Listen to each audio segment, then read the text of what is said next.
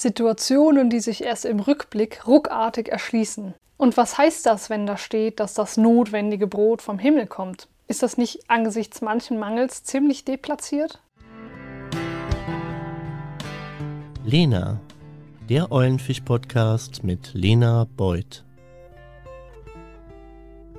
An dieser Stelle ein Shoutout an meine Professorin Schwester Margareta Gruber, in deren Vorlesung mich besonders die Aspekte, die jetzt folgen, geprägt haben. Um das heutige Evangelium in den Kontext einzuordnen, müssen wir ein paar Zeilen zurückgehen. Die Dunkelheit auf dem See wandelt, den die Jünger kurz nach der Brotvermehrung erleben. Vielleicht sind das ja auch unsere je eigenen Arten von Mangel, Angst, Desorientierung. Und mittendrin ist da jemand, der das in sich Ruhen Gottes als ein selbst im Sturm so wirkmächtiges hineinträgt. Und danach, also an der Stelle, die heute ist, auf einmal die Rede vom Himmelsbrot. Also es scheint ja irgendwie ein Bruch im roten Faden des Evangeliums zu sein. Ist es aber nicht, weil die Jünger ringen kognitiv danach, zu verstehen, wie sie leben, wem sie vertrauen, an wen sie glauben, wohin sie in Jesu Auftrag gehen sollen. Dabei haben sie alles, was sie brauchen und was sie nährt. Jener, der das genannte Brot, das bleiben wird, selbst ist, schon erlebt. Und zwar war das dieser eine Augenblick im Boot, so schlimm und so erschreckend er auch war. Er sollte aufs Ganze gesehen eine feste, eine bleibende Zusage sein. Diese Zusage liegt in den Worten ego emi, also ich bin es. Und genau das haben die Jünger dann im Rückblick auch erkannt. Also Stürme und Leid werden nicht einfach so aufgehoben, aber wenn wir innerlich der Zusage zustimmen, dann können wir darauf vertrauen, dass eine innere Freude als ein Lichtstrahl der himmlischen Freude